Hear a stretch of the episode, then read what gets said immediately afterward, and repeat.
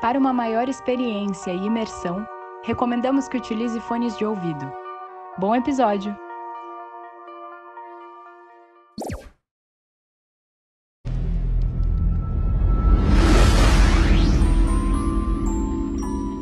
Olá, sejam bem-vindos ao Espaço Indecifrável. Recadinhos iniciais, não esqueça de seguir a gente na plataforma que você estiver escutando, seja Spotify, Amazon, Google Podcast, Apple Podcast, Deezer ou outras plataformas, é claro, e também compartilhar o Espaço Indecifrável com alguém que você ache que irá curtir as histórias relatadas no nosso podcast, pois assim você ajuda o nosso projeto a alcançar mais mentes curiosas. Iremos aproveitar essa parte para fazer o nosso pequeno merchan e a leitura dos comentários dos nossos queridos ouvintes indecifráveis. Então, caso você queira ir direto para o episódio, você pode pular diretamente para 6 minutos e 11 segundos perdidos no espaço-tempo. Gostaríamos de agradecer aos nossos oito apoiadores: o Rodrigo Teixeira, o Nicásio da Silva, o Renan Amorim, a Francisca Matos, a Eduarda Guimarães, a Camila Gutierrez, o Renato Amorim e agora o Eduardo Silva, que são os nossos apoiadores indecifráveis e que estão contribuindo com a vida do nosso projeto. Obrigado pelo apoio, galera. E caso você tenha um real ou mais e queira ajudar o nosso podcast, nos apoiar para criarmos mais conteúdos e também ter benefícios, você pode nos ajudar no Apoia-se ou no PicPay. Os links estarão na descrição desse episódio. Lembrando que também temos um grupo no Telegram para os nossos apoiadores indecifráveis, onde nós conversamos um pouco sobre os episódios, sobre o futuro do nosso projeto, quem serão os nossos convidados especiais, os dubladores, toda essa correria que a gente faz nos bastidores, você pode acompanhar por lá sendo nosso apoiador. Nós também temos um grupo no WhatsApp onde a gente troca algumas informações com os nossos ouvintes sobre relatos, histórias que a gente viu misteriosas e etc. Então, se você quiser participar participar, o link também vai estar aqui na descrição e vai ser muito legal essa interação que você vai ter direto com a gente, tá bom? Gostaríamos também de falar sobre a criação da Uncoded Productions, que é a nossa produtora de podcast networking. Então, se você quer criar um podcast profissional, ter uma ideia bacana e sonha em colocar lá no papel, independente do que for, ou se você tem um podcast que dar um upgrade nele, agora você pode realizar o seu sonho com a Uncoded. Quem acompanha a gente sabe que tentamos sempre entregar o melhor conteúdo com a melhor qualidade possível. Então, se você precisar de ajuda com isso, conte conosco. É só acessar uncodedprod.com. Vamos deixar o link aí embaixo também. Embarque conosco nessa aventura do podcast. Na última semana recebemos inúmeros comentários e teorias sobre o nosso último episódio, o desaparecimento da família Jameson. Iremos ler os principais comentários e teorias. Joseph Martins, de Cabo Frio, Rio de Janeiro. Isso poderia ser um sequestro, mas há uma informação que diz que quando estavam saindo de casa estavam dispersos entre si e não interagiam. Portanto, ou o pai ou a mãe estavam com muita raiva de alguma coisa, traição talvez, mas acho que devia ser outra coisa. Eu também precisaria saber se o terreno era muito longe da casa, porque se fosse, a estrada talvez seria um pouco deserta. Assim ninguém poderia ver o crime. O que deve ter acontecido é que o pai matou a esposa e a filha e depois se matou, ou a mãe que fez isso, porque se fosse sequestro, com certeza o dinheiro e o cachorro não estariam lá, ou só o dinheiro. Isso aqui então foi a teoria do Joseph Martins com várias informações forenses aí. Obrigadão pelo teu comentário, Joseph. Bruna Yong, de Seul, Coreia do Sul. Caramba! Olha só onde a gente chegou, na Coreia do Sul. Tem uma teoria. Pode não estar certa, mas enfim. Acredito que eles estavam fugindo de algo, por isso tinham dinheiro e o cachorro. O dinheiro seria para eles comprarem um terreno para poder viver uma nova vida, talvez. Provavelmente eles forjaram a própria morte para a pessoa de quem estavam fugindo acreditarem, mas logo depois de anos, a pessoa achou e as manteve em cativeiro. Talvez eles tenham conseguido fugir lá por volta de 2013, porém foram mortos pela essa pessoa que eles estavam fugindo. Então essa foi a Bruna Yong, de Seul, Coreia do Sul. Obrigado pelo seu comentário, Bruna. Obrigado mesmo. Beatriz Carvalho, Guará 2, Distrito Federal. Olha só, a nossa voz chegou em Seul e chegamos também no Guará. Uma informação bacana que eu e o Sérgio, que é o editor aqui do programa, a gente morou no Guará. Olha só que doideira, né? Caramba, que bacana. A gente morava no Guará 1 até. É possível que houve um sequestro, pois o Bob tinha alguns problemas com o seu pai. E o seu pai já havia tentado matar eles. Pode ser que, por esse motivo, o Bob e a Sherilyn compraram um terreno, pois queriam manter Madison segura do pai de Bob. O pai de Bob poderia ter aproveitado o momento que eles foram viajar, ou a família poderia ter se envolvido com drogas, ou um traficante poderia ter seguido eles, pois eles estavam com 32 mil dólares debaixo do banco. Pelo motivo que eles queriam se mudar de lá, foi por isso que eles agiram daquela forma. Então é isso aí, essa aí foi a Beatriz Carvalho, diretamente do Guará 2, Distrito Federal, e essa foi a leitura dos nossos comentários e teorias dessa semana. Aproveite o episódio.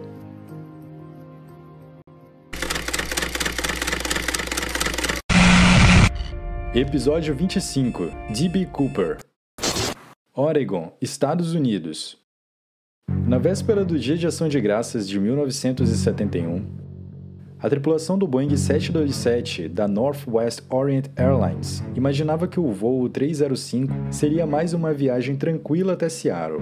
O trajeto, saindo de Portland, no estado do Oregon, Estados Unidos, duraria cerca de 30 minutos somente. Tudo parecia normal, os 36 passageiros e os seis tripulantes haviam embarcado sem problemas e a aeronave estava pronta para decolar. Não passava pela cabeça das pessoas naquele dia que elas fariam parte de um dos crimes não solucionados mais misteriosos da história dos Estados Unidos. O passageiro Dan Cooper chegou ao guichê do check-in da companhia aérea com apenas uma maleta e um guarda-chuva nas mãos. Ele comprou a passagem só de ida para Seattle com dinheiro e caminhou até o portão de embarque. Com terno e gravata, o homem embarcou no avião e sentou-se no fundo da poltrona 18. Já acomodado e com tranquilidade, Dan esperou que o avião decolasse.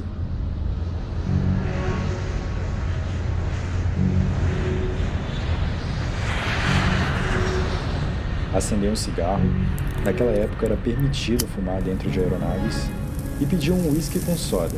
Por volta das 3h30, já no céu, o homem chamou a atenção de uma das duas comissárias de bordo, Florence Scheffner, de 23 anos, e lhe entregou um bilhete. Em seu depoimento depois do ocorrido, a mulher alegou achar que o papel continha um telefone de Dan. Ela guardou o bilhete no bolso e seguiu com seu trabalho, sem ler o conteúdo do bilhete. Percebendo o comportamento de Florence, o homem chamou sua atenção novamente e pediu para que ela lesse o papel porque era importante.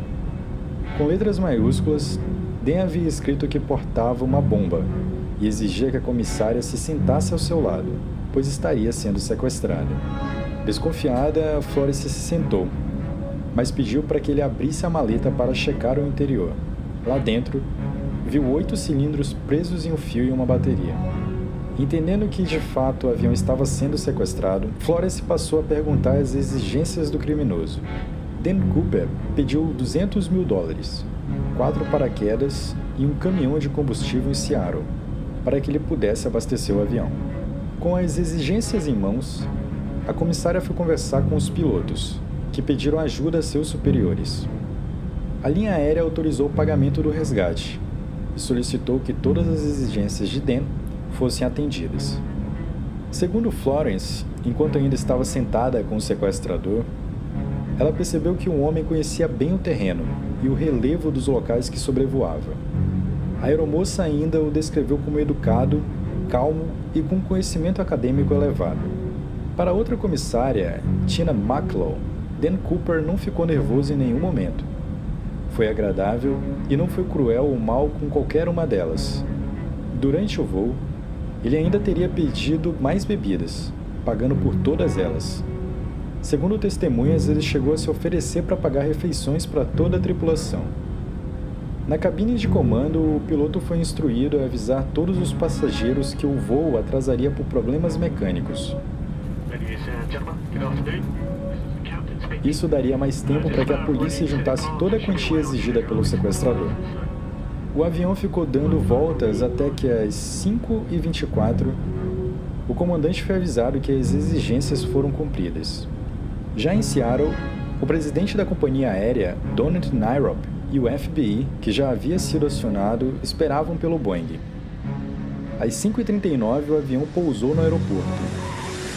Assim que atingiu o solo, Dan pediu para que o piloto apagasse todas as luzes do avião, porque não queria que os policiais enxergassem o interior. O gerente da companhia se aproximou do avião e entregou uma mochila com dinheiro e os quatro paraquedas. Logo, Cooper permitiu que os passageiros e as comissárias saíssem do avião, sobrando apenas ele e os pilotos. Enquanto o avião era reabastecido, ele começou a passar seu plano de voo para os pilotos, pedindo que fossem rumo à direção da cidade do México. Ele especificou ainda que o trem de pouso deveria ficar abaixado na posição de decolagem barra aterrissagem o tempo todo. O piloto informou ao sequestrador que o alcance do avião ficaria limitado na condição de voo especificada por ele, o que significava a necessidade de um segundo reabastecimento. Depois de discutirem, comandante e criminoso concordaram com uma parada em Reno, no estado de Nevada. Antes de decolarem, Den pediu que o avião decolasse com a escada traseira aberta, exigência que a companhia foi expressamente contra por questões de segurança. Cooper rebateu que era sim seguro e assegurou que, se não fosse permitido, ele mesmo abaixaria a escada assim que estivesse no ar. Os pilotos ergueram o voo novamente às 7h40 e seguiam com a menor velocidade possível na qual a aeronave não perderia sustentação. Ao mesmo tempo, dois caças militares decolaram numa base aérea próxima para acompanhar o voo de longe. Pouco depois que o avião tinha decolado, Cooper acionou a escada traseira da aeronave e pulou do avião, sobre as montanhas do estado de Washington. A tripulação notou uma rápida mudança no fluxo de ar, indicando que alguma porta do avião havia sido aberta. Foi aí que compreenderam que o plano do sequestrador desde o início era pular do avião. Já em Reno, onde o FBI imaginou que prenderia Dan, já não havia nenhum criminoso no avião, Lá dentro encontravam apenas dois paraquedas, uma gravata preta e um alfinete de gravata. No dia 24 de novembro, Dan Cooper pulou de um avião a 3 mil metros de altura em uma área arborizada, com dinheiro e com dois paraquedas. Desde então, desapareceu.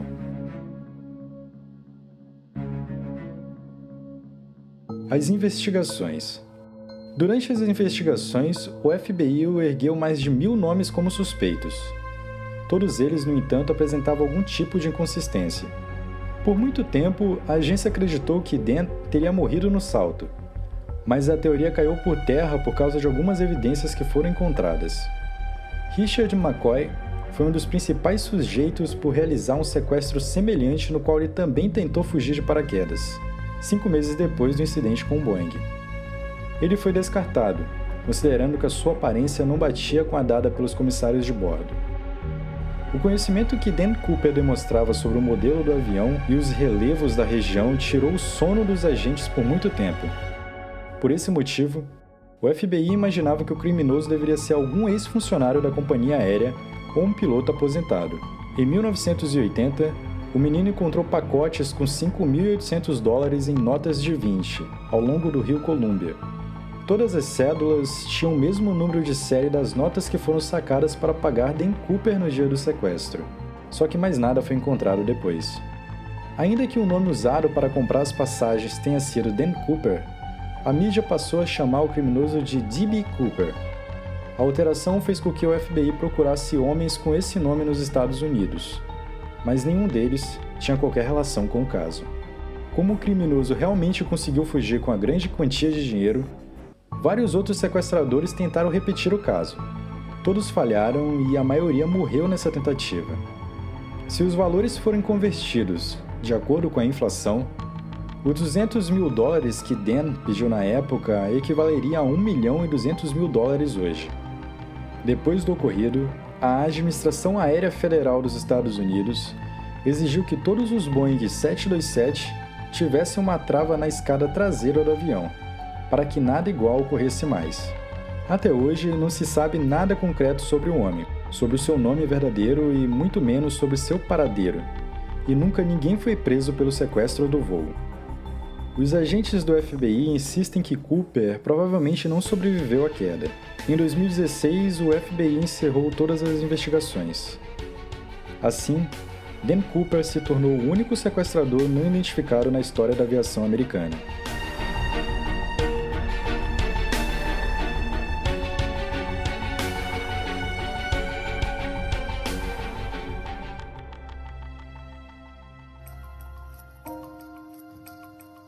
Será que Dan Cooper morreu na queda do avião durante a sua fuga como afirmam os agentes do FBI? Ou será que realmente ele executou um plano perfeito e conseguiu fugir? Isso talvez nunca saberemos. Mas e você? Qual a sua teoria? Deixa pra gente uma mensagem no nosso Instagram ou no nosso Twitter, Espaço Indecifrável. Talvez a sua teoria e mensagem apareça no nosso próximo episódio. Eu me chamo Karim Matos e eu te vejo em breve.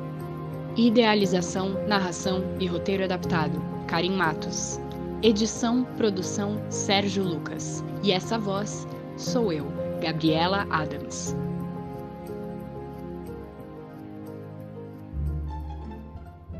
Seria mais uma viagem tranquila. Ah, vou ler de outro jeito. O trajeto saindo de Portland, no estado de Oregon. Ah, acho que é no estado do Oregon, né? De Oregon. Estado de Oregon. Acho que foi meio esquisito. Vou falar do. Acho que é mais bonito. Mas pediu que ele abrisse a maleta. Ah.